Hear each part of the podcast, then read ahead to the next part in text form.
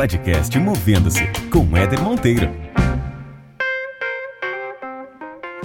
Muito bem, senhoras e senhores, mais um episódio do podcast Movendo-se entrando no ar, mais uma semana passando, mais um convidado chegando. E esse convidado que eu trouxe hoje, o nome dele é Vinícius Tonioli. É um cara ousado, um cara de muita personalidade e às vezes até polêmico mas teve um bate-papo comigo que foi sensacional. A gente conversou bastante sobre autoconfiança, falamos sobre os fatos que marcam a nossa infância, como é que isso impacta o nosso comportamento quando a gente é adulto. A gente falou sobre testar os próprios limites, falamos também sobre ambientes tóxicos dentro do mundo corporativo, sobre a dificuldade muitas vezes em dar o primeiro passo Falamos sobre autocontrole, um dos princípios da inteligência emocional, como é que funciona isso e qual é o impacto disso na nossa carreira. E claro, conversamos bastante sobre a história de vida do Vinícius. Então acompanha esse episódio aí. Aumenta o som, bora ouvir.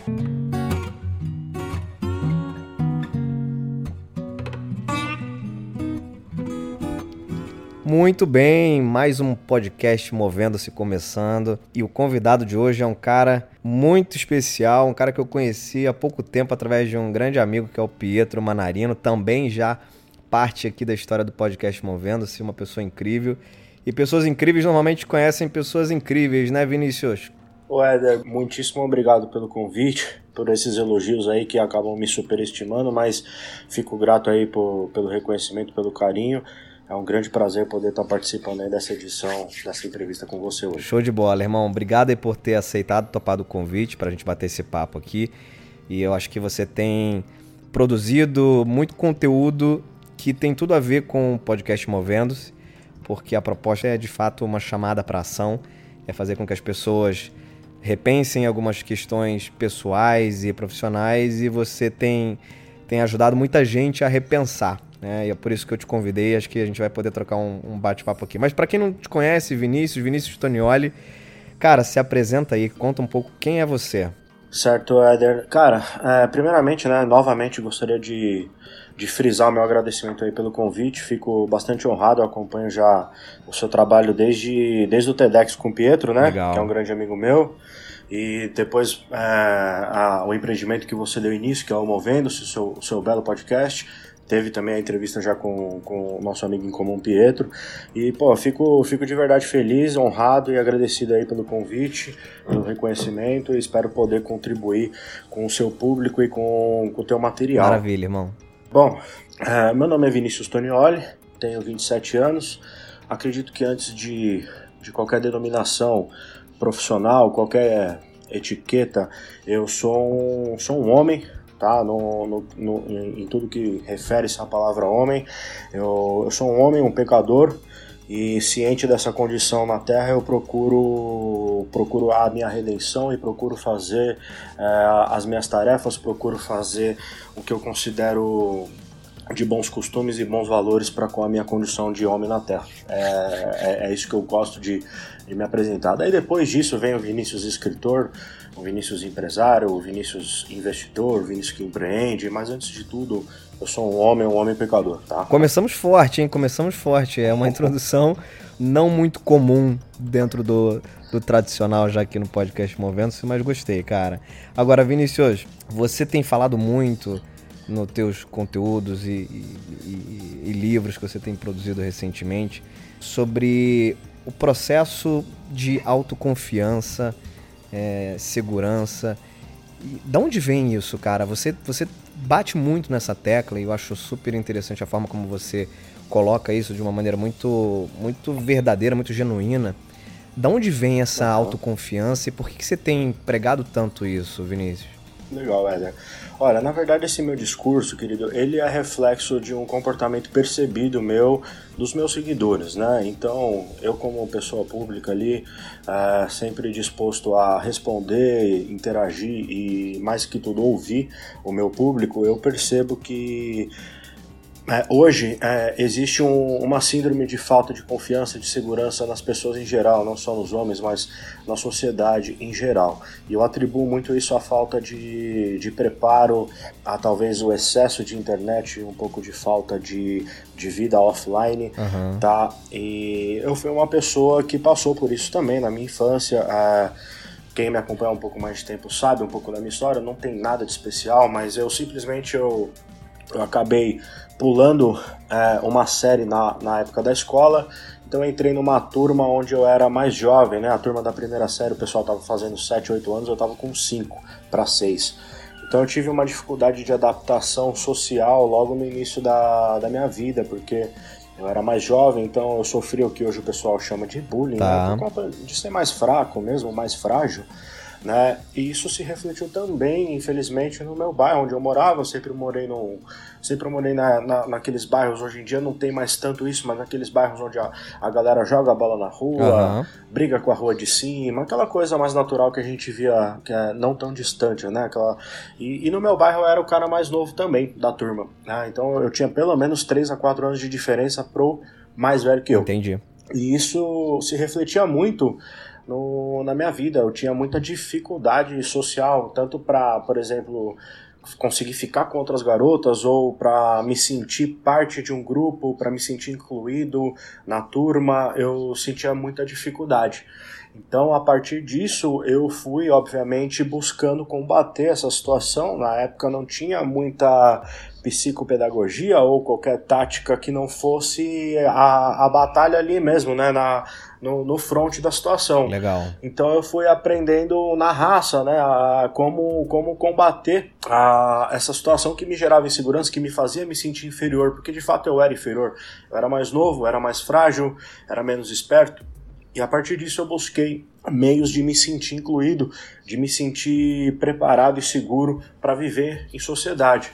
E falo muito disso, acredito muito que a autoconfiança, que a segurança pessoal vem do preparo, que qualquer pessoa que se dispõe a se preparar intelectualmente, culturalmente, fisicamente, ela acaba eliminando completamente esses rastros aí de, de insegurança que acabam prejudicando de forma tão contundente a personalidade. Ed. Então, eu acredito, é, eu costumo fazer umas, umas comparações, algumas analogias um pouco, um pouco bestas, mas ah. de certa forma forma elementares que, uh, por exemplo, eu falo para um seguidor meu, poxa, tenta se comparar numa situação onde você tivesse que disputar alguma coisa com alguma criança.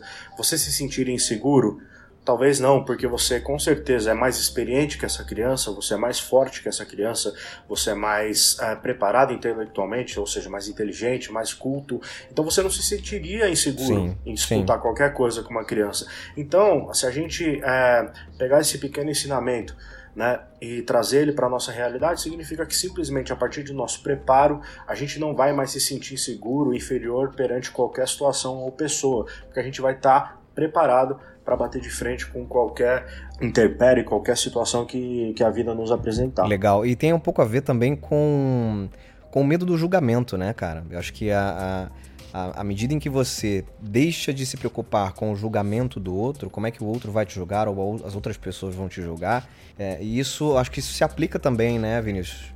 Com certeza, Éder. Eu tenho uma convicção muito forte de que o, o, medo do julgamento alheio é um dos maiores impeditivos de, de afloramento de grandes personalidades, de grandes potenciais.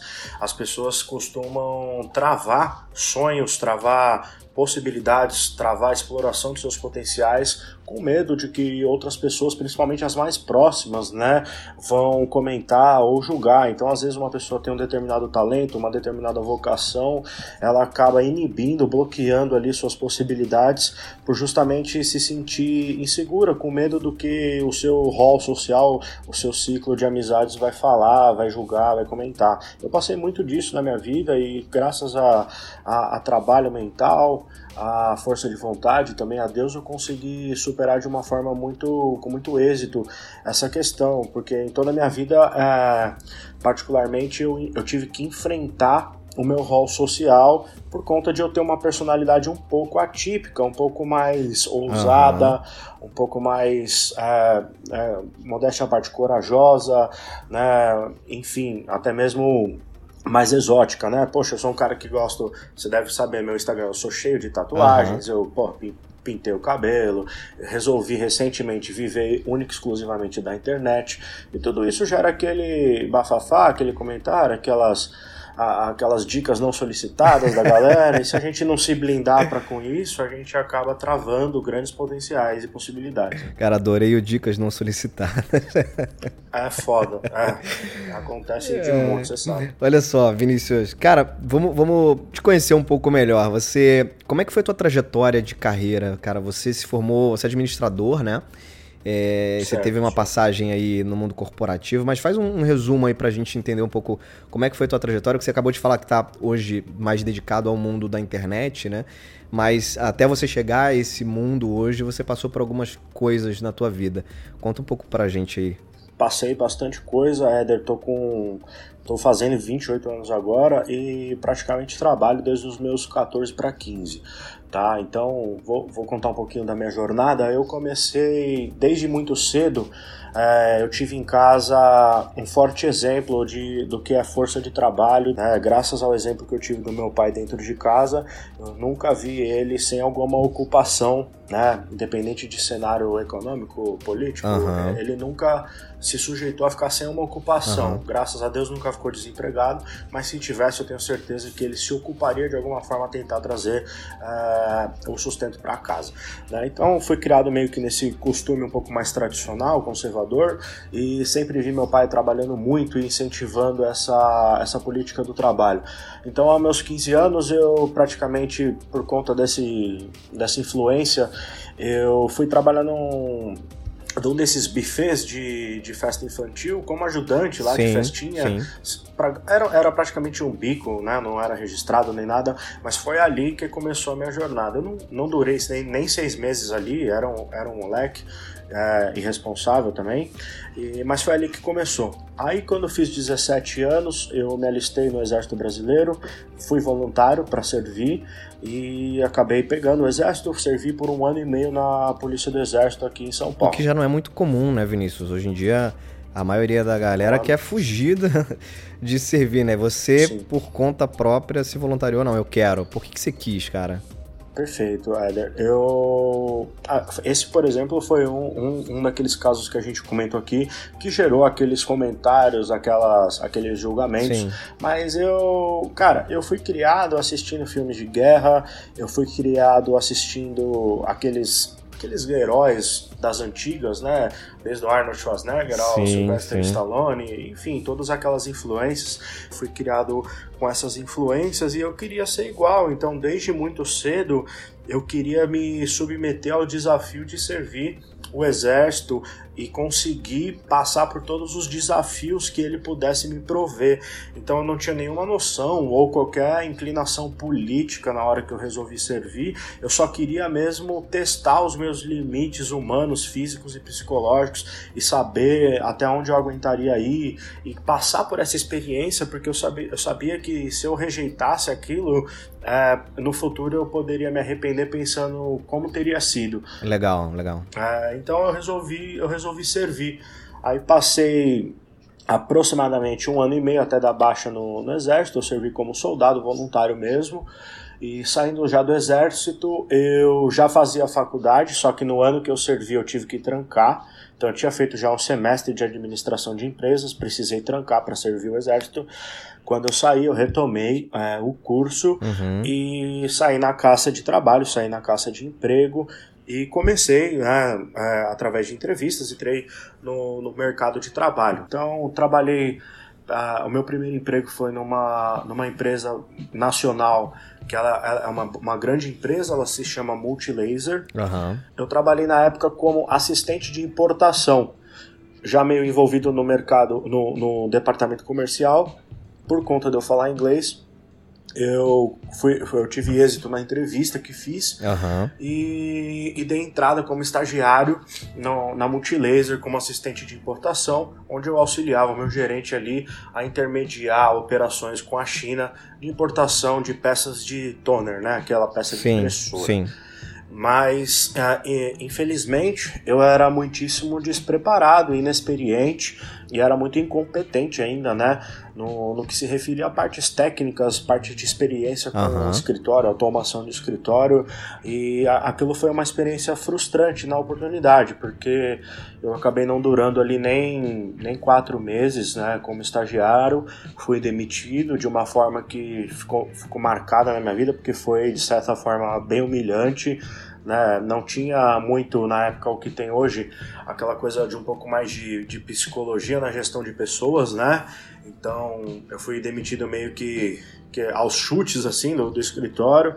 Tinha meus 19 para 20 anos e fiquei muito chateado com a, com a situação, frustrado, voltei chorando para casa. Te marcou isso? Menino, me marcou fortemente, mas eu acredito que, né, como até a gente escreveu no livro do, do Inabalável, o Pietro utiliza essa pauta na palestra dele, quando a gente faz a, a- a nossa palestra. A dor, a gente às vezes não entende o motivo dela na, na situação presente, mas ela sempre nos traz algum tipo de ensinamento, a dor sempre nos traz algum alerta, a, Sem algum dúvida. aprendizado que a gente não, não conseguiria absorver sem ela, né? Eu costumo dizer que a gente aprende com sofrimento todas as lições que a felicidade não pode ensinar. Então, nessa oportunidade, apesar de muito frustrante na, na época, eu consegui posteriormente é, saber o que eu não queria passar. Então, passei a me preparar Legal, legal. muito melhor para não precisar passar por isso. Então, saindo de lá, eu trabalhei por mais um ano numa multinacional aqui no Brasil chamada Unisys. Uhum. Nessa empresa eu trabalhava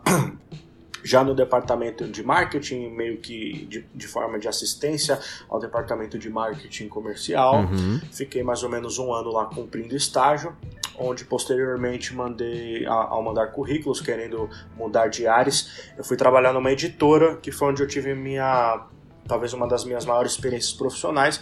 Eu trabalhei na editora Joseph Young, que é dona da revista O Empreiteiro, uma revista de engenharia e construção no Brasil. Aham. E ali eu passei quatro anos, entrei como estagiário, com menos de quatro meses estagiando, eu fui efetivado para consultor comercial, por conta de muito esforço, por conta de uma postura muito eh, dedicada no, no trabalho que eu sempre tive. Eu fui efetivado e comecei a atuar como consultor comercial, executivo de contas, né, que a gente chama, e lá eu vendia anúncios e vendia cotas de patrocínio para eventos que a editora fazia. Passei mais ou menos quatro anos ali, adquiri muita experiência, foi onde ali eu dei uma revolucionada financeira na minha vida, Uhum. consegui a partir daquele trabalho comprar meu apartamento. Legal, É. Foi, foi uma experiência bem, é, assim, bem agregadora na minha vida. Eu acabei tendo que sair em 2014 para 15 por conta da Lava Jato, né, desses, desses procedimentos que, que a nossa política a gente sabe que acontece, porque era uma revista de engenharia e os nossos clientes que sustentavam a revista eram basicamente as empresas que estavam sendo citadas e aí investigadas na Lava Jato, né, desde Odebrecht, Camargo Correia, etc. Sim, sim. Então, saí de lá, tive uma passagem de mais ou menos um ano depois na Academia Biorritmo, também trabalhando na área comercial e vendas, marketing. Ao sair da Biorritmo, trabalhei em um self-storage, uma empresa de armazenagem que trabalha com aluguel de boxes privativos para o pessoal que está em mudança, para escritórios que precisam guardar estoque, esse tipo de coisa. Então eu fui lá para assumir o departamento comercial e marketing já de uma numa posição mais de, de gerencial mesmo. Aham. E ali é, foi meu, minha, última, minha última experiência no ambiente corporativo, né, como funcionário. Passei aproximadamente quatro anos trabalhando lá, de 2015 a 2019, onde paralelamente eu fui descobrindo que não era minha vocação ou não era o meu desejo me ver naquela posição de funcionário, colaborador. Eu, eu queria mais, eu tinha uma grande paixão, é, uma grande inclinação pelo fitness, né, que é, é um segmento que eu tenho muito interesse, muita, é, muita intimidade. Aham. Então eu comecei a, paralelamente a esse emprego, comecei a me a, a empreender paralelamente em, no, no, no digital do meio fitness, Legal. né? Então eu comecei a, a, desde 2012, mais ou menos, na verdade, por eu já fazer musculação há muito tempo, é, por eu já ser envolvido com atletas e treinadores e pessoas desse segmento, eu já, eu já escrevo desde 2012 para alguns blogs e sites relevantes na musculação no Brasil. Então Sim. eu tinha certo networking, foi a partir dele que eu resolvi em 2015 criar uma página, né, que é a página de humor Dolinho Coach, que eu uso o personagem do Dolinho para fazer algumas piadas, algumas sacadas ali no, com relação ao meio fitness. Para quem, quem, quem não conhece, vale a pena. é aquele tipo de conteúdo é, que, que relaxa. é um besterol, é, é, um besterol, mas é um besterol muito inteligente, cara. Sim, é, é uma página assim com uma proposta um pouquinho agressiva, fico até às vezes meio é, o pessoal fala, pô, você que é o dono do Dolinho, eita, né? Fica uma coisa assim, porque ela tem aquele humor um pouco sarcástico, né? Um pouco irônico, sim, mas enfim. Sim. É, é, é, de certa forma educativo, né? Foi, foi uma saída que eu tive a tentar trazer informação de for em forma de humor para a galera que fazia muita besteira, muita bobagem no meio da saúde e de certa forma podia aprender dando risada. São dicas bem humoradas, né? Isso, exatamente. Ah, de certa forma, às vezes, um pouquinho mais agressiva, né? um pouquinho mais agulhada em, em certas uh, ocasiões e personalidades, uhum. mas é uma página com um viés nobre, assim, ela tem uma missão. E foi dando certo, Éder. Ela, em 2015, obviamente, todo o início de empreendimento foi é, muito difícil. Eu cheguei a cogitar desistir da página muitas vezes, né? Porque, porra, não ganha seguidor. Você faz um post, você se dedica, às vezes você faz uma montagem, não ganha nem 10 likes. Você fala, caramba, pra que, que eu tô perdendo meu tempo com isso, né? Uhum. Só que eu nunca desisti, eu sempre acreditei no propósito. Eu tinha uma visão lá em 2015 que se ela se consolidasse eu conseguiria chegar onde eu tô hoje. Graças a Deus eu não desisti. E a minha visão era basicamente, pô, eu acredito no, no, no digital, eu acredito no online, acredito tanto que hoje a gente está aqui, né, sim, é, fazendo sim. uma conexão à distância para milhares de pessoas que vão ouvir. Eu acreditava nisso e eu falava, porra, se eu fizer uma página em algum momento ela viralizar, alguma boa piada minha, algum bom post meu viralizar, a página cresce e com uma página grande, com a escalabilidade dela alcançando centenas de milhares de pessoas como alcança hoje, eu consigo aproveitar essa audiência para ou expor o meu perfil profissional. Na época eu pensava em ser atleta, mas ou então angariar patrocínios, apoio para páginas que me tragam algum retorno financeiro. E fui insistindo, fui martelando, fui fazendo post atrás de post, post atrás de post, até que uma hora viralizou, a página deu super certo e foi onde eu é, aproveitei essa audiência que eu tive em 2018, tá. resolvi escrever e publicar o meu primeiro livro, que é totalmente voltado ao mundo fitness, né? Ele se chama Você Não Precisa de um Coach. Eu ali abordo é, situações, é, situações onde a pessoa vai desvendar alguns mitos de dieta, algumas lendas sobre a academia e a partir da, da publicação ela consegue elaborar uh, seu próprio plano de forma autônoma e independente. Então aproveitei Legal. o alcance que eu tinha, aproveitei minha audiência que eu havia construído nesses anos e fiz a minha publicação em 2018 desse primeiro livro e ele bombou graças a Deus ele foi um empreendimento certeiro, deu muito certo a publicação, foi muito bem sucedida, vendi muitos exemplares, ganhei um selo de best-seller na Hotmart, na época ele foi e-book, né? Eu sim, lançado sim. ele em formato digital, só que me trouxe tamanho retorno que em 2019 não só me permitiu, como me, me incentivou, me motivou a, a, a largar o, o escritório, largar o corporativo e empreender totalmente nas minhas atividades online. Foi onde esse ano, 2019 agora, eu tive a oportunidade de publicar mais dois livros, né, que é o já já são já fogem completamente desse meio fitness, porque eu sim, trouxe sim. as pessoas para a página pessoal do Vinícius, né? Parou de ser o Dolinho, então as pessoas, pô, quem escreveu esse livro? Pô, foi o Vinícius. E aí lá eles encontraram um administrador, alguém que, que é especialista, que conhece muito de marketing digital, alguém que sabe falar sobre investimentos, né, de, de e finanças, e as pessoas começaram a se interessar mais pelo meu comportamento, pela minha personalidade. Então, a partir dessa interação e de ouvir bastante meu público, eu fiquei motivado esse ano a publicar o meu segundo livro, que foi o 32 Tapas na Cara, que é um livro. Belo título, se por sinal. De... É, é, ele, foi, ele foi inspirado, esse título, Éder, justamente na. No, os meus seguidores eles fala, falavam que eu dava tapas na cara quando me perguntavam coisas e eu respondia sem muitas papas na língua. Então eles falavam, nossa, é só tapa na cara que você dá, só tapa na cara, só tapa na cara. Aí eu falei, poxa, eu vou fazer uma publicação onde a pessoa consiga ler uma mensagem por dia durante o mês. Aí o 32 é porque eu quis fazer uma de bônus, e 32 Entendi. é meu número da sorte, porque era o número da minha casa lá no bairro que eu morava. Ah, legal, entendeu? legal. Tem um significado. Eu falei, pô, eu vou fazer, é, eu vou fazer 31 mensagens para a pessoa ter uma por dia para ler durante o mês todo e uma de bônus ali que aproveita e casa com o meu número, meu número preferido. Tem inclusive ele tatuado na minha perna. Aí, enfim, Maravilha. Foi o lançamento desse livro que me obrigou praticamente a sair completamente do escritório.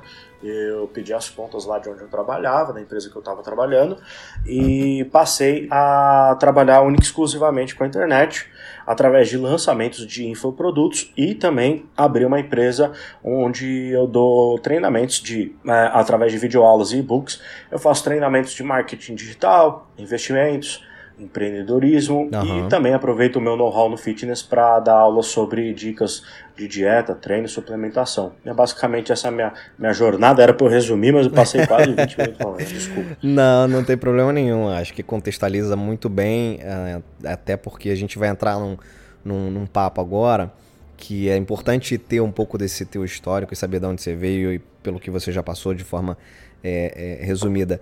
Você, Vinícius, tem tem trocado muito, inclusive o, o Inabalável, já fazendo um parênteses aqui para quem está ouvindo a gente, o Vinícius junto com o Pietro Manarino acabaram de lançar, agora no mês de setembro de 2019, lançaram um livro chamado Inabalável. Lançaram, foi, foi edição independente, né, Vinícius? É, lançado na Amazon. E foi, cara, no lançamento ficou em primeiro lugar, né? Logo de cara ficou, alcançou o primeiro lugar aí de vendas. E é um livro que tem uma proposta muito forte e muito interessante, o próprio nome dele diz já, né, inabalável, de trazer uma mensagem para quem está lendo relacionada a como a gente pode forjar a nossa, a nossa mente, as nossas, as nossas atitudes, o nosso comportamento, para que a gente se prepare para as tempestades né, e, e, e desafios que, que a gente tem pela vida, seja no nosso trabalho, seja na nossa vida pessoal.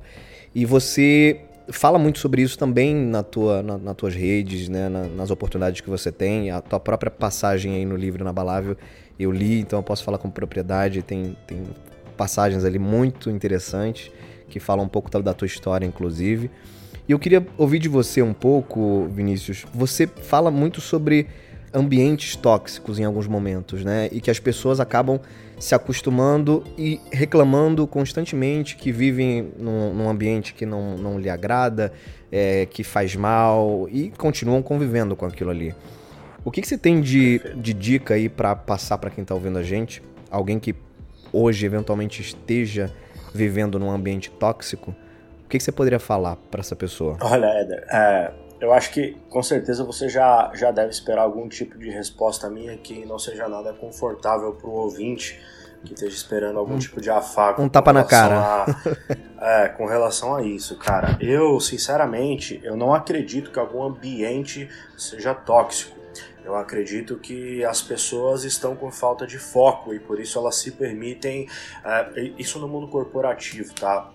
Principalmente, que eu acredito que é mais um, um pouco mais do, do, do, foco do Movendos. Mas eu não acredito em ambiente tóxico, eu não acredito que por conta de uma rede de fofocas ou de um chefe que, que goste mais de alguém do que de outra pessoa, isso torne o ambiente tóxico. É quando a gente está extremamente focado, quando a gente está concentrado em fazer o nosso melhor, em, em não ficar com tempo ocioso, em, em colaborar de fato no, no ambiente que a gente está, eu acredito que não, não, não se gera espaço para essa geração de picuinhas. Eu acredito muito mais que esse papo de ambiente tóxico seja um papo de picuinha, porque eu fico imaginando, né, na verdade, assim, eu falo, eu, eu dediquei um capítulo inteiro para isso no, no, Inabalável, né? Eu já trabalhei, eu já fiz faculdade e, pô, já passei por todas essas situações que eu vejo as pessoas comentando comigo passarem e comentando sobre um ambiente tóxico, onde nada mais é do que um ambiente onde existem algumas panelinhas, algumas fofoquinhas. E, porra, eu acredito que isso é uma grande fragilidade de quem se permite se atingir por conta disso. Você está ali para trabalhar, você está ali para fazer o seu dinheiro, para levar o sustento para sua casa, e você não deve se permitir é, que o exterior, que conversas paralelas, alheias, é, interfiram no, na sua saúde interna e mental. Né? As pessoas acabam permitindo isso porque não estão focadas o suficiente porque não estão produzindo o suficiente. Eu acredito que um alto nível de produtividade, um alto nível de foco não dá espaço para a geração desse tipo de pensamento vitimista de ambiente tóxico. Porque se um cara que simplesmente trabalha num ar-condicionado, num grande escritório de uma multinacional, acha que está um ambiente tóxico porque o colega fala mal dele, o que, que será que um rapaz que está na Síria tomando bala de americano de, de Oriente Médio vai, vai. Que ambiente que é aquele? Ou então, se você pega um exemplo, eu dei até no meu livro, pregão da Bolsa de Valores dos Estados Unidos há uns anos atrás, né? hoje em dia já mudou muito a tecnologia. O cara em meia negociações, onde ele não tem tempo para pensar em nada a não ser vender no melhor preço e comprar no melhor preço um, um, uma ação, um ativo. Você acha que ele vai se preocupar Uhum, se. uhum.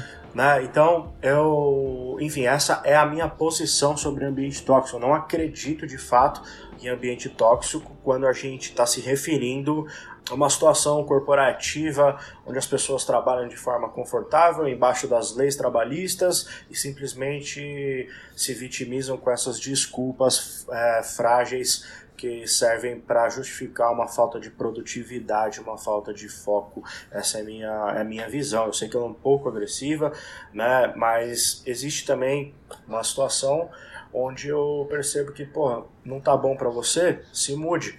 Mas lembre-se sempre de que ah, não adianta você fugir, porque você vai encontrar você mesmo, seja onde você for. Você vai sempre se encontrar para qualquer lugar que você for. Olha, Então, se você não mudar a si mesmo, você não vai conseguir em nenhum ambiente eh, se sentir à vontade. Não adianta você sair do ambiente se você levar, levar a mesma mentalidade para outro ambiente. Entendeu? Você vai estar sempre com a, com a mesma mente. muito Então, legal. mais ou menos a minha posição sobre, sobre essa situação, Éder. Obrigado por compartilhar. Ah, eu acho que tem, tem dois pontos na minha, na minha visão sobre isso. O primeiro deles, a- a- a- gostei muito da forma como você faz a, a analogia e que tudo depende de um ponto de referência, né? Ou seja, para alguém que está hoje trabalhando num escritório dentro de uma multinacional que seja ou não, mas num escritório com ar-condicionado, com a sua cadeirinha ali confortável e que avalie esse ambiente como um ambiente tóxico, é, ao comparar com qualquer outro ambiente, por exemplo, né? Você não precisa, não precisa numa guerra na Síria, não. Vamos, vamos ver o caboclo que trabalha ali na obra do metrô, o cara que trabalha no Rio de Janeiro no verão, colocando a britadeira ali na rua, né? Com o uniforme da prefeitura. E o que que é toxicidade, no fim das contas, né? Acho que tudo é uma questão de, de, de referência, né? E, e um, e um outro ponto que você tocou também, e que pra mim faz sentido, agora no finalzinho, quando você falou, Vinícius, é, é o seguinte: a gente tem.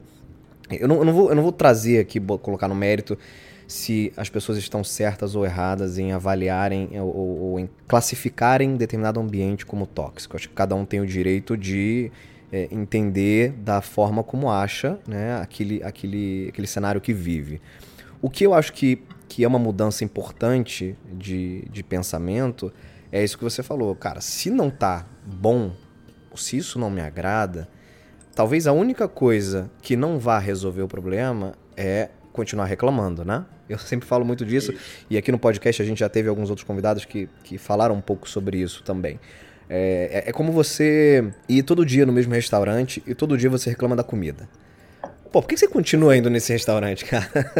Faz alguma Exato, coisa a faz respeito, entendeu? Faz alguma coisa a respeito. Muda de restaurante, pelo menos, sabe?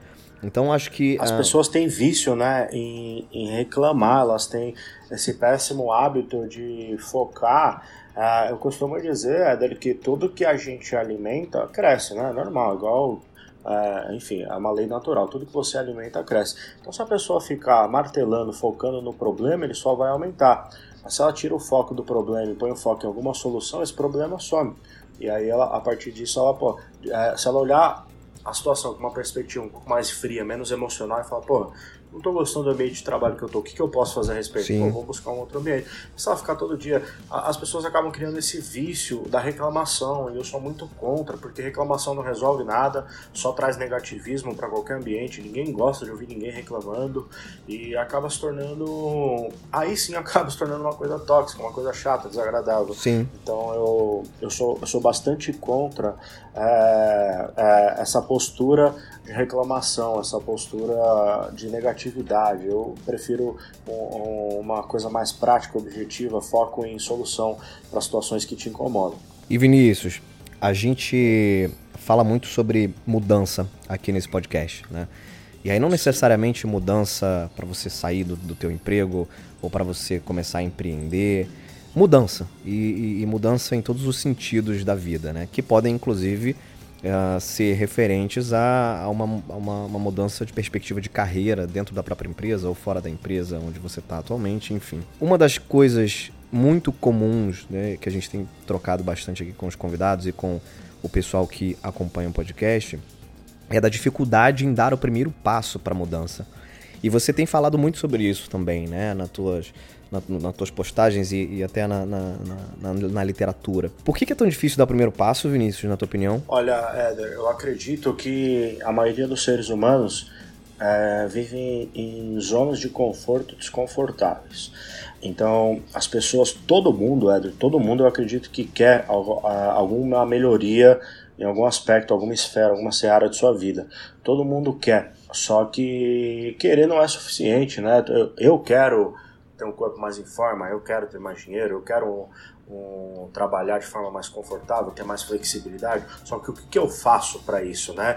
É, a ação, a ação é o que é o que determina quem consegue alguma coisa de quem só quer, porque todos Perfeito. querem, todos querem mudança. Só que poucas pessoas se dispõem a entrar em uma zona de desconforto, para entrar uma zona de desafio, de desconforto, é, a sair um pouco é, da, da, da, de uma situação que incomoda, mas traz segurança para ela. Então, quando eu falo de zona de desconforto confortável, é, é, é justamente a pessoa que ela, ela se sente segura com aquilo que ela já conhece. Ela tem medo de dar um mergulho para um próximo passo e com isso acaba arrastando uma vida infeliz e sem plenitude daquilo que ela poderia ter sido por conta do medo ou por conta do marasmo, da procrastinação e da preguiça, tá? Que são os grandes, é, os grandes inimigos da prosperidade, né? O medo, a procrastinação e a preguiça. Legal. As pessoas precisam começar a enfrentar e perceber que elas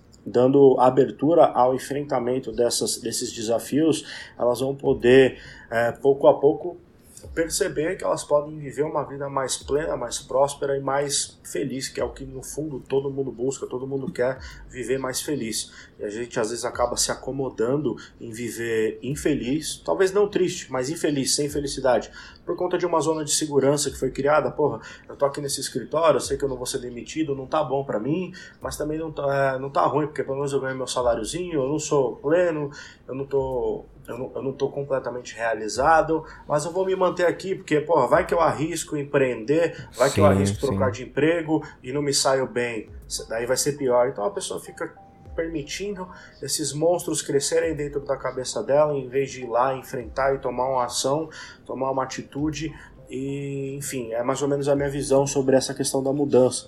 O medo, a procrastinação e a preguiça são os principais inimigos das pessoas que querem uma vida melhor. E acredito que todos querem uma vida melhor.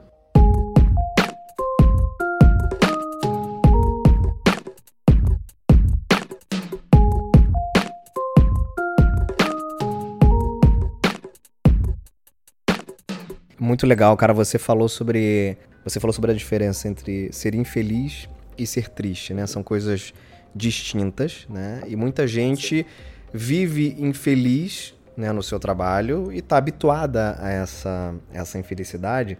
E aí volta um pouco no que a gente estava falando ali atrás, né? É, as pessoas continuam reclamando, mas também não fazem nada para mudar esse cenário. Eu tive uma. Passei por uma situação, cara, um parênteses rápido aqui, porque eu acho que vale a pena é, trazer para o pessoal é, ouvir. Eu, eu fui num, num ortopedista fazer uma consulta e aí eu tava. Cheguei no balcão da, da, da, consulta e tinha uma, uma menina, uma atendente, que ela tava falando com, por telefone com, com um, outro, um outro paciente que tava ali agendando provavelmente alguma coisa. Cara, e ela tava falando num, num mau humor com o cara. Sabe quando a pessoa tá no telefone, assim, tipo... Aham, tudo bem, senhor. Tá bom. Ok. Ok. Tá bom, tá marcado. uma, uma má vontade, cara, assim, que inacreditável. Aí ela desligou, aí olhou para mim, pois não, também me tratando da mesma forma, né? E aí ela falou assim, ela deu uma, uma, uma respirada assim, ai, hoje é sexta-feira, graças a Deus. E aí, E eu falei, cara, eu fiquei, aí peguei ali, assinei o que tinha que assinar, fiquei esperando a minha, a minha, a minha hora da consulta. E eu fiquei pensando, cara, como é que pode a pessoa viver é, e, e, e, conviver com isso? Não é, não é, possível que seja só o salário. Porque é, aquilo que ela faz, né, que é ser recepcionista numa clínica, ela pode fazer né, em vários outros lugares. Então, é, não, ela não está presa ali. Né? Porque às vezes você, puxa, não, eu não consigo arrumar mais nada em lugar nenhum, então tenho que suportar isso aqui. Não me parecia ser o caso, sabe? E aí, cara, eu fui uh, ser atendido, chegou a minha vez de ser atendido. Na hora que eu fui embora, eu peguei ali um papel que tinha que pegar para sair e me despedi. E aí eu falei, cara, eu vou, eu vou falar alguma coisa. eu não me aguentei. Aí eu falei com ela assim: Vem cá, você não, você não é feliz aqui não, né? Cara, ela regalou o olho assim, olhou para mim. Ela. Ninguém nunca me perguntou isso. eu falei, cara, provavelmente nem ela própria se perguntou isso, sabe? E, mas cria um, um, um, uma rotina de, de, de, infelicidade, de e vai vivendo aquilo ali, reclamando e tratando as pessoas mal também, porque, né, quando você está trabalhando com o público. Então, olha a dinâmica que você cria. Ela provavelmente deixou a pessoa que ela atendeu lá por telefone também um pouco irritada, porque não é, nunca é prazeroso você falar com alguém de mau humor, né? Isso acaba contaminando. Então você cria ali um, todo um ambiente, cara, super desagradável pelo simples fato de você não estar feliz e você não parar para olhar para dentro e falar assim, cara, realmente eu não tô feliz. O que, que eu posso fazer para mudar isso, né? E acho que ela deve ter refletido ali naquele final de semana, eu espero que sim, mas. Que bom, é, porque acaba transbordando, né? A pessoa, ela não só. É, é, ela tá. Ela se lota tanto de infelicidade, de sim. rancor, de angústia, que ela transborda para a sociedade. Isso daí acaba se tornando aquele tipo de pessoa que ninguém aguenta conviver, né? Exatamente, exatamente. Agora, Vinícius, cara, eu admiro muito a forma como você tem tratado do tema autocontrole, especialmente no livro Inabalável. vou usar o livro aqui como uma referência para essa nossa conversa, porque é, é, é, a obra mais recente, né? E, e, de novo, eu li, gostei bastante. E tem um trecho do livro que você fala sobre é, algumas experiências que você passou pela tua vida que favoreceram esse teu olhar sobre a importância do autocontrole. Eu queria que você desse a tua opinião em relação a essa característica de autocontrole, que é um dos elementos fundamentais aí da inteligência emocional. Por que, que autocontrole é importante, por exemplo, na carreira de alguém? Ótima questão, Eder. Eu acredito que qualquer ser humano que deseja dominar qualquer situação, seja ela é, uma equipe, uma empresa, ou um desafio que a vida puser na vida da pessoa, primeiro passo para a pessoa conseguir lidar com qualquer situação que a vida apresentar e tenha, tenha certeza, a vida vai apresentar inúmeras situações desgostosas e desafiadoras para gente, se a, a, pessoa tem que controlar a si mesma. Se a pessoa não tem controle da própria mente, ela não vai conseguir ter controle sobre a situação. Perfeito. Né? Seja, qual, seja qual for a situação que a vida apresentar. E a gente precisa ter a, a frieza né, de conseguir observar as situações que a vida apresentar, as pessoas em relacionamentos, em, enfim, em questões profissionais, a gente precisa conseguir enxergar a situação de uma forma mais macro, de uma forma mais fria, mais objetiva, é, mais racional. Porque se a gente se permitir a todo instante deixar a emoção tomar conta da situação que a gente está vivendo, a gente nunca vai conseguir enxergar qual é a melhor saída, qual é a melhor alternativa, qual é a melhor atitude a se tomar mediante uma situação que a vida apresentar. Então, antes de tudo, eu acredito que a gente tem que ter o controle de nossas mentes, o controle de como agiremos mediante as situações, sabendo que as situações vão se apresentar à nossa vida independentemente de nossa vontade ou não. Então, é, o autocontrole é com certeza a, a, característica. Eu falo, se você quer dominar o mundo, domine antes a si mesmo. Muita gente não consegue nem dominar, às vezes, a, a, a própria a, a, própria personalidade no momento sim, de raiva, sim. no momento de medo. Às vezes a pessoa precisa fazer uma apresentação e está se tremendo toda.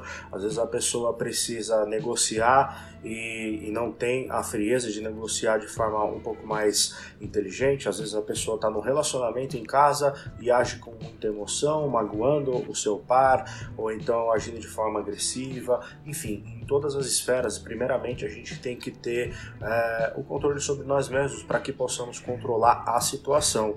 E toda essa influência que me gerou essa personalidade, óbvio que eu não, não fiquei assim do dia para noite, mas tem muita base, muita influência nos ensinamentos estoicos, né, que é, é uma filosofia antiga, a qual tive, tive a oportunidade de conhecer recentemente, há uns dois anos, e, e lendo mais sobre, desde Sêneca a Marco Aurélio, Epicteto, enfim, eu comecei a perceber tamanhos benefícios que, que as virtudes históricas poderiam trazer para o nosso cotidiano, para o nosso dia a dia. Uhum. Então, a partir disso, eu fui começando a controlar pequenos impulsos, a controlar pequenos sentimentos e emoções que podiam se aflorar em determinadas situações ali do cotidiano.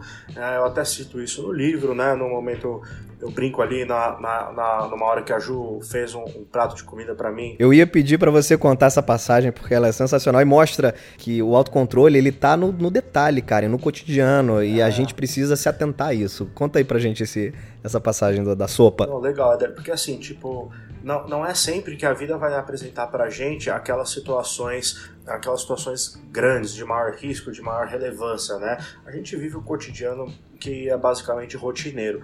E nesse cotidiano a gente tem que aproveitar todas as oportunidades que ele apresentar para justamente praticar as virtudes da paciência, do autocontrole, da frieza e de um olhar mais cético para situações. Claro. Aí eu cito, cito no meu livro, justamente né, no, no capítulo onde eu falo sobre a, o calejar a mente sobre como criar essa conduta de autocontrole, uma situação super cotidiana e natural que aconteceu aqui em casa e que, poxa, se fosse há dois anos atrás eu provavelmente teria pirado de nervoso, né? Porque, é, como a maioria dos meus seguidores sabem, eu faço dieta, né? Então, é, a, maior, a maior parte do ano eu estou seguindo uma dieta controlada. Então, o que eu como, é, às vezes tem que ser calculado, ou pelo menos a escolha dos alimentos tem que ser é, de forma um pouco mais pontual. Uhum. E aí, enfim, eu estava sentindo que eu ia gripar. São Paulo é uma cidade maluca, onde você acorda fazendo 3 graus, aí no meio-dia tá fazendo 40, aí à tarde chove, cai um dilúvio, às 5 da tarde já tá fazendo 32, às, às 6 e meia da tarde já tá fazendo 3 graus de novo. Então, pô, nessa época do ano é muito fácil da gente gripar. Claro. E eu tava sentindo, comecei a espirrar, eu comecei a sentir uh, os sintomas da gripe, eu falei, puta, eu vou fazer uma sopa, vou pedir pra Ju, porque eu não sei cozinhar, né, não sei cozinhar de forma decente, eu pedi pra minha esposa para ela fazer uma sopa com, contendo legumes para reforçar a minha imunidade. E aí nesse preparo da sopa, ela colocou, é, se eu não me engano foi batata ou mandioca, foi batata, né? E eu não tava num dia onde eu podia comer tamanha quantidade de carboidrato. Tudo calculado. É tudo calculado. Pô, parece meio noia da minha parte, e é, na verdade é uma noia minha. Só que ela fez a sopa com bastante batata. E na hora que eu fui comer, eu perguntei o que, o que continha ali no prato e ela falou. Em outras oportunidades, e como já aconteceu antes, Uhum. Eu ficaria extremamente nervoso, eu, eu esbravejaria, eu falaria, pô, você não sabe que eu não posso comer batata, eu tô num dia de baixo carbo, por que, que você vai fazer uma sopa cheia de batata se, se eu não posso comer carboidrato hoje? Mas foi uma situação onde eu percebi ali uma excelente oportunidade de praticar meu autocontrole, a minha paciência, a virtude estoica da sabedoria de lidar com a situação pelo que ela é, sem permitir que minhas emoções interferissem na, na, na, na situação como ela, como ela era. Uhum. Então eu simplesmente falei, puxa, Ju, desculpa, infelizmente eu não te avisei que eu não podia. Eu não falei dessa forma, né? Tão, tão formal. Mas eu falei, pô, Ju, é, desculpa, eu não, não, não, esqueci de te falar que eu não podia comer batata, cara, mas infelizmente eu não vou poder comer a sopa. Vamos ver se a gente, se a gente dá pro porteiro, se a gente dá pra, pra vizinha, mas eu não vou poder comer. E foi um exercício muito forte era de autocontrole, porque a minha vontade sim, era sim. de tacar o prato na parede. E eu sou um cara explosivo, assim, eu tenho uma personalidade explosiva, né, para determinadas coisas. Eu, eu me irrito muito fácil. Sangue italiano, né? Exato, cara. E justamente por, por, por talvez eu ter essa personalidade, né, essa, essa volatilidade emocional, que eu comecei a buscar leituras e ensinamentos que me permitissem Legal. curar essa, esse defeito de, da minha personalidade, entendeu? Foi uma situação uhum. que eu consegui, é, que eu consegui prosperar me sobressair no, no autocontrole e acredito que são esses os tipos de situações que todo mundo deve perceber, parece a coisa mais besta do mundo, mas às vezes um chefe seu pediu um relatório para você 5 da tarde, um professor pediu para você fazer um trabalho no fim do ano, ou a sua esposa fez uma sopa errada para você, em vez de você esbravejar, culpar o mundo, ficar nervoso, você simplesmente olha para a situação como ela é e fala, pô, o que, que eu posso fazer em relação a isso? Entendeu? Porque você tá. Hum, você Maravilha. tem o seu autocontrole. A sua prática, o seu preparo de autocontrole vem daí, do cotidiano. Maravilha, maravilha. Vinícius, a gente está chegando na fase final do nosso bate-papo, tá muito bom. Mas já tá. tá tem uma, uma, uma, pergunta que eu tenho feito aqui que já tá virando um clássico dentro do podcast Movendo, que é o seguinte: se você tivesse que convidar alguém para você jantar, enfim, para você conhecer, uma personalidade, pode ser viva ou não, quem você convidaria, cara? Quem seria essa pessoa e o que, que você perguntaria para essa pessoa? Você aproveitaria a oportunidade para perguntar o que para essa pessoa? Cara, se eu pudesse encontrar alguém pessoalmente, talvez eu, eu escolheria hoje me encontrar com o Marco Aurélio, o imperador romano das antigas, né, que já está falecido, mas eu, eu não sei eu não sei o que eu perguntaria a ele. Talvez eu permitiria que, que se fluísse uma conversa e ficaria na Legal. posição de ouvinte uhum. o máximo possível, porque acredito que ele é uma das personalidades mais inteligentes e sábias que já passaram na, na nossa terra. E eu não, não teria uma pergunta para formular para ele exata, mas seria é, seria uma situação de extremo aprendizado legal, poder legal. compartilhar com ele de um jantar, alguma coisa nesse sentido. Muito bem. Tá aí, Marco Aurélio, imperador romano. Tá, eu vou fazer um compilado depois dessas, dessas personalidades e a gente. Eu vou, eu acho que eu vou escrever um, um artigo com todas essas personalidades e a gente junta todo mundo que foi indicado para fazer um, um, uma festa, sei lá. Sai um material bom dali.